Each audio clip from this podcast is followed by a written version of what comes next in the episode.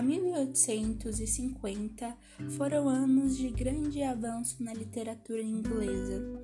Muitos autores que naquela época publicaram é, tiveram algumas pequenas evoluções dentro de seus métodos de escrita, dentro de suas reflexões, dentro daquilo que era conversado e era ensinado nas, nas histórias.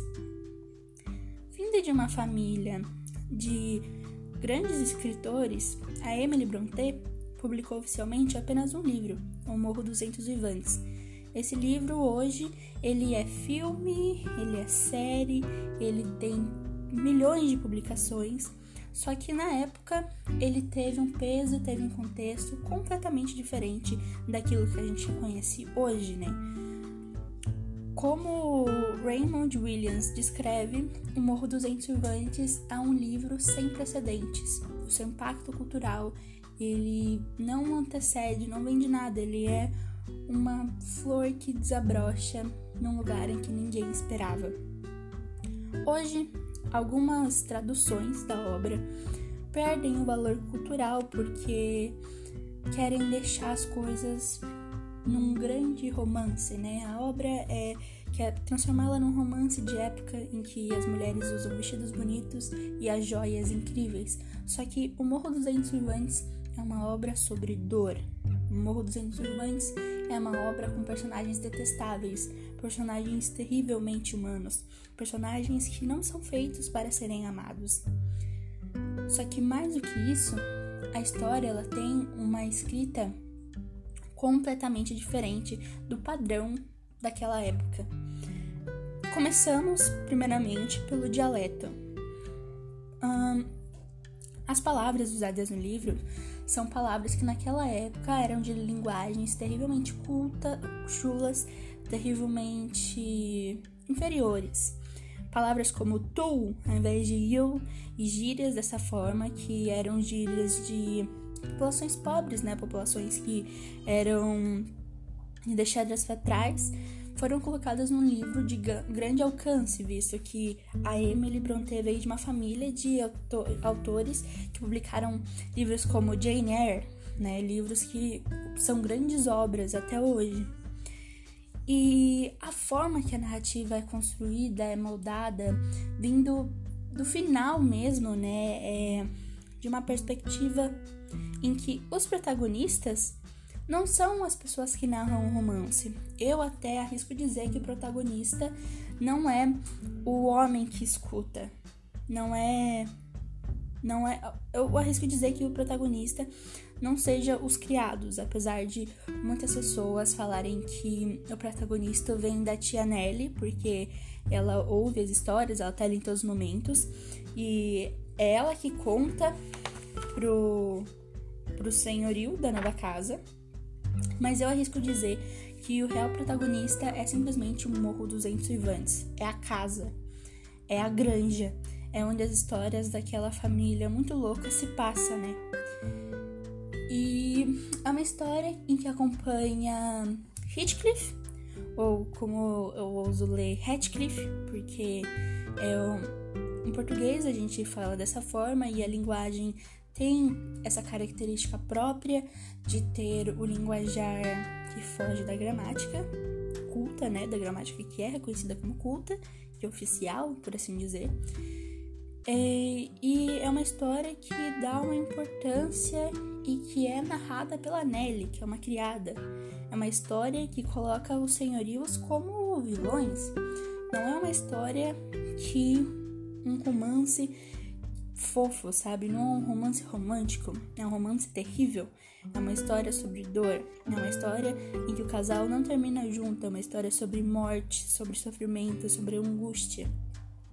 E até hoje, muitas pessoas tentam a mascarar ainda como esse romance, mas ela é tão mais importante, é tão mais incrível se vista da forma como ela é. Naquela época, o livro não foi bem recebido pela sua grandiosidade e como as pessoas temiam essa grandiosidade vinda de uma mulher. A irmã de Emily tentou, uma das Brontës, Charlotte Brontë, tentou mascará-la, tentar pintar a irmã como uma mulher avoada, que não entende o que está acontecendo, para não levá-la a sério, só que o livro ele vendeu muito pelas atrocidades que nele estavam escritos. O linguajar, o dialeto, né? Essa linguagem é, não oficial, ele sempre foi usada nos livros para inferiorizar e, e humilhar mesmo. E nesse livro a Emily ela traz como uma linguagem válida e uma linguagem cultural e uma linguagem que merece ser ouvida. E isso nunca tinha acontecido antes.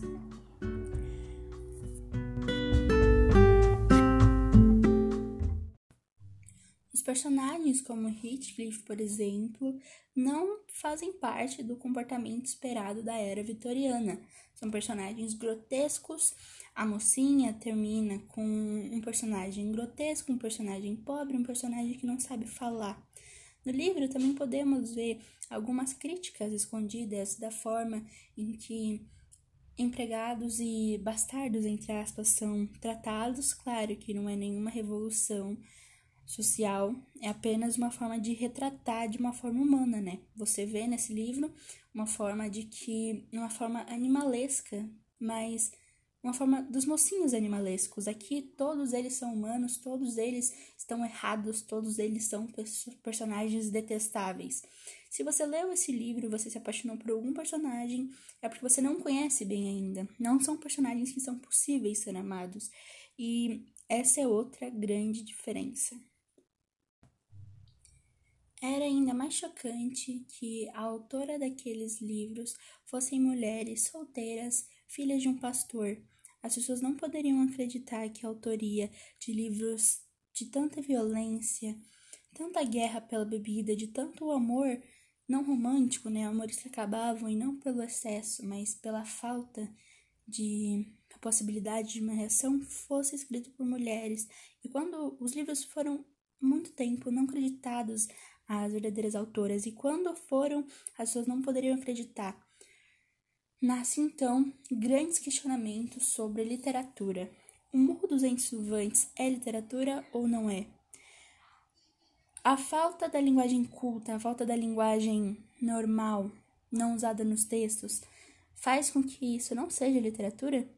Na época, isso era verdade, isso era no que aqueles acreditavam. E por isso chegamos às semelhanças do, do Morro dos Ensuvantes nos livros atuais de hoje. Quantas vezes não vemos poesias, não vemos obras incríveis que nos ensinam tantas coisas, mas que não são creditadas à literatura porque as pessoas continuam com a cabeça fechada, sem nem ver a possibilidade de debater a existência ou não da literatura em obras não convencionais, porque aquilo traria uma expansão, uma expansão maior. É uma ideia mesquinha, é uma ideia que conservadora, porque as pessoas simplesmente não gostam de ter obras que sejam inferiores, né? Então, qual o impacto dessa obra hoje? Hoje, Morro dos Vivantes, você fala com orgulho que você o leu. Mas naquela época, naquela época aquilo era uma leitura chula. Quantas leituras hoje não serão valorizadas daqui uns anos?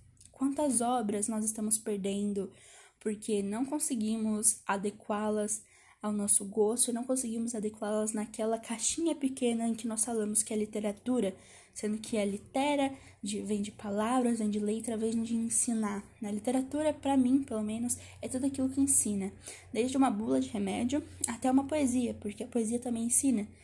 Nós somos todas pessoas covardes que precisam ensaiar o ser. Nós, humanos, somos desesperados para ensaiar o ser, o estar, é preciso saber como se comportar. A gente repete tudo que a gente vê na TV, tudo que vê nos livros, tudo aquilo que é esperado pela gente.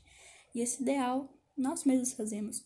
Só que não para nós. Todo mundo quer o esforço da outra pessoa. Todos. Eu, você, todo mundo. Porque assim a gente pode moldar a nossa sociedade do jeito que a gente gosta. E mesmo assim a gente sofre pelo querer de outras pessoas. Nós ensaiamos. Nossa natureza não é o natural. Nossa natureza é recorrer a representações. E as representações vêm se modernizando ao longo, ao longo dos tempos. O que é normal hoje não vai ser normal, normal amanhã e não foi normal ontem. A gente precisa ficar mudando para que nasçam novas representações e novos exemplos para que a gente saiba como seguir e como ser. Fica a reflexão: até onde nós somos criadores de nós mesmos? Até onde nós somos originais? Até hoje, até onde nós somos nós, quem queremos ser?